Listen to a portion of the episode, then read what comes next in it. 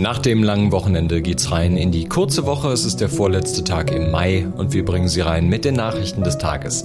Was ist heute gut zu wissen, das erfahren Sie jetzt im FAZ Frühdenker am 30. Mai. Schön, dass Sie mit dabei sind. Und das ist heute in den Schlagzeilen.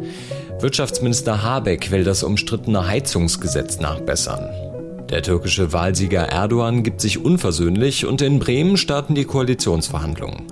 Vorher hier noch in Kurzform die Meldung aus der Nacht. Im Tarifkonflikt bei der Bahn erwartet der Konzern heute die Reaktion der Gewerkschaft EVG. Im Sudan wird die Waffenruhe um fünf Tage verlängert und bei Zusammenstößen im Nordkosovo werden zahlreiche NATO-Soldaten verletzt.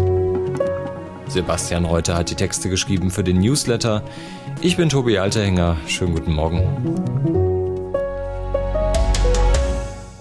Ich erlebe jetzt seit mehreren Wochen, dass mit einer Härte und fast Böswilligkeit Unterstellungen, Beleidigungen, teilweise Lügen verbreitet werden, um ein Ziel durchzusetzen die Verhinderung der Dekarbonisierung des Klimaschutzes im Wärmebereich. So hat sich Robert Habeck geäußert Anfang Mai, als es um die Vorwürfe gegen seinen Ex-Staatssekretär Patrick Reichen ging. Ein Ablenkungsmanöver also, um die Ziele der Wärmewende zu verhindern.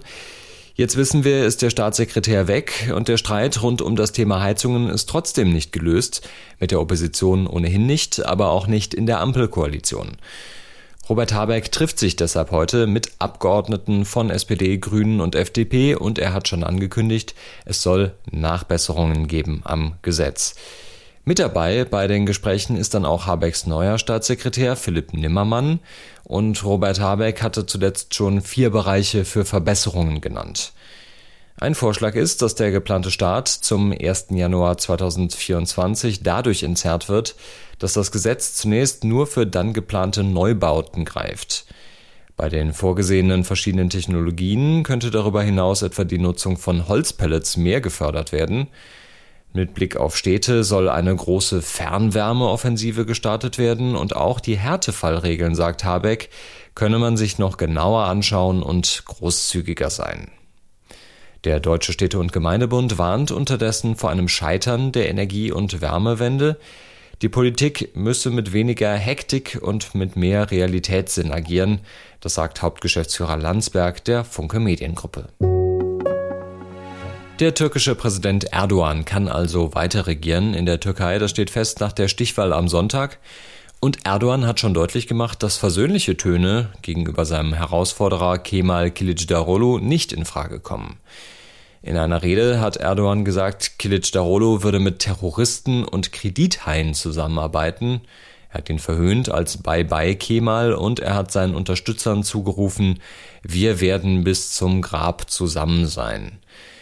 Laut dem vorläufigen Endergebnis hat Erdogan gut 4% mehr Stimmen erhalten als Kilic Darolo.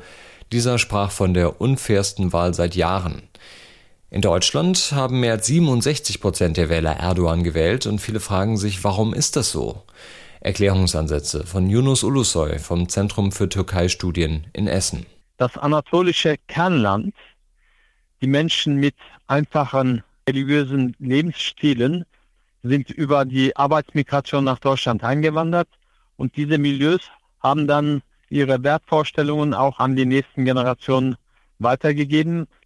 Dieses Gemisch aus Personenkult, Nationalpathos und Religiosität zieht bei den Wählerinnen und Wählern von Erdogan. Bundeslandwirtschaftsminister Özdemir hat unterdessen die öffentlichen Siegesfeiern in mehreren deutschen Städten kritisiert.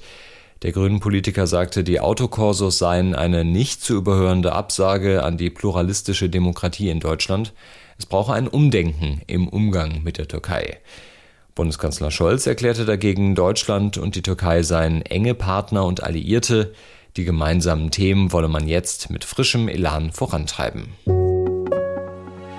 Die neue europäische Industriepolitik nimmt weiter Gestalt an. Heute wird im Nordosten von Frankreich die erste gemeinsame Batteriezellfabrik eröffnet.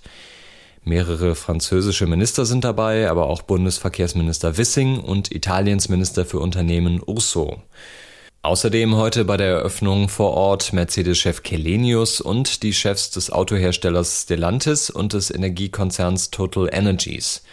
Die drei Unternehmen hatten 2020 die Gemeinschaft ACC gegründet und investieren darüber gemeinsam etwa 2 Milliarden Euro in das neue Werk. Die Fabrik in Frankreich ist der erste von drei Standorten, an denen ACC Batteriezellen für Elektroautos produzieren will. Ein zweites Werk entsteht in Kaiserslautern. Da ist die Eröffnung für 2025 vorgesehen und die dritte Fabrik soll in Termoli in Italien errichtet werden. Von der Europäischen Union wird das Vorhaben mit 850 Millionen Euro unterstützt. Etwas mehr als zwei Wochen ist die Bürgerschaftswahl in Bremen her und der Wahlsieger Andreas Bovenschulte von der SPD, der kann sich ja aussuchen, mit wem er weiter regieren will. Ich habe immer gesagt, die jetzige Regierung hat das Land gut durch Pandemie und Energiekrise gesteuert. Das sage ich auch nach der Wahl. Wir haben aber auch vor der Wahl gesagt, wir gehen ohne feste Koalitionsaussage in die nächste Legislaturperiode. Wir müssen erst mal gucken, welche Koalitionen überhaupt möglich sind. Dann müssen wir gucken, wer was die Bewältigung der Bremer Zukunftsprobleme angeht, sozusagen übereinstimmende inhaltliche Vorstellungen hat. Das werden wir jetzt in den Gesprächen in den nächsten Tagen und Wochen rausfinden. Und auf dieser Grundlage wird es dann sicherlich möglich sein, zeitnah eine Regierungskoalition zu bilden. Das hat er gesagt am Wahlabend. Jetzt ist klar, die SPD will wohl weitermachen mit Rot-Grün-Rot. Und heute beginnen SPD, Grüne und Linkspartei ihre Verhandlungen.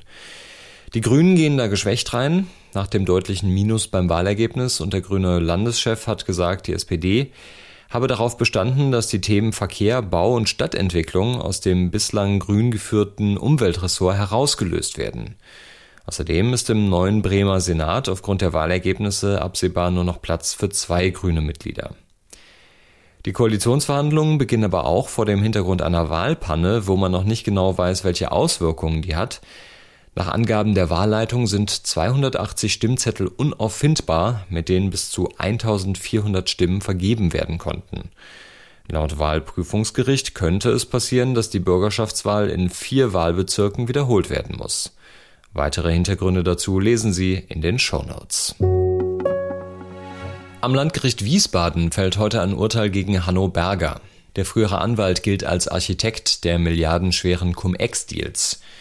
Die Frankfurter Generalstaatsanwaltschaft wirft Berger vor, von 2006 bis 2008 bei den Aktiendeals mitgewirkt zu haben, die zu unberechtigten Steuerrückerstattungen von 113 Millionen Euro geführt haben.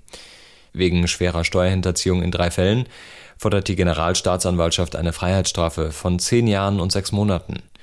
Der 72-jährige Berger soll zudem Taterträge in Millionenhöhe zurückzahlen. Bei den sogenannten Cum-Ex-Deals ließen sich Banken und Investoren nie gezahlte Kapitalertragssteuern erstatten und prellten den Staat geschätzt um mindestens 10 Milliarden Euro. Dabei nutzten sie eine damalige Gesetzeslücke. Im Sommer 2021 entschied der Bundesgerichtshof aber, dass Cum-Ex-Geschäfte als Steuerhinterziehung zu werten sind.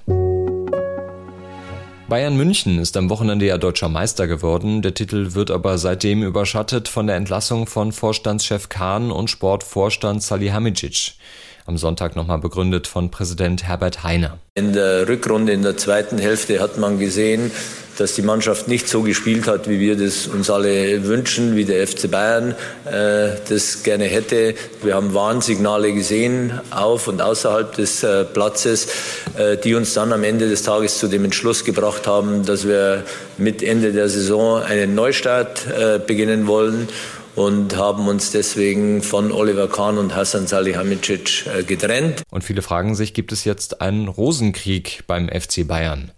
Oliver Kahn fordert in der Bildzeitung ein klärendes Gespräch mit der Bayern-Spitze. Ehrenpräsident Uli Hoeneß nannte die Verpflichtung von Kahn als Vorstandschef einen Fehler.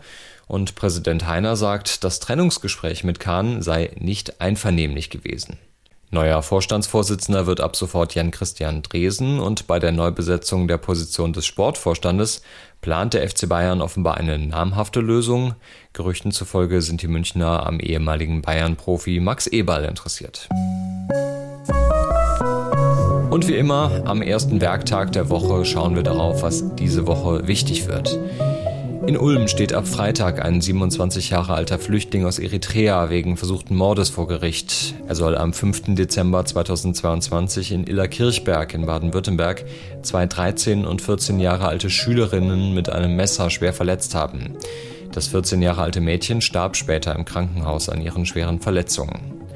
Am Mittwoch gibt das Statistische Bundesamt darüber Auskunft, wie sich die Inflation in Deutschland im vergangenen Monat entwickelt hat. Im April lag die Inflationsrate bei 7,2 Prozent. Und auch nach dem Saisonende stehen noch einige Fußballentscheidungen an. RB Leipzig und Eintracht Frankfurt spielen am Samstag im Berliner Olympiastadion den DFB-Pokal aus. Donnerstag und Freitag gibt es die Relegationsspiele. Da geht es noch um einen Auf- und Abstiegsplatz für Liga 1 und 2. Und auch international passiert noch was. Am Mittwoch das Endspiel der Europa League zwischen Sevilla und Rom und am Samstag trifft das Frauenteam des VfL Wolfsburg im Champions League Finale auf den FC Barcelona. Ich wünsche Ihnen jetzt einen guten Start in diese kurze Woche und wenn Sie mögen, dann hören wir uns morgen früh wieder hier im FAZ Frühdenker.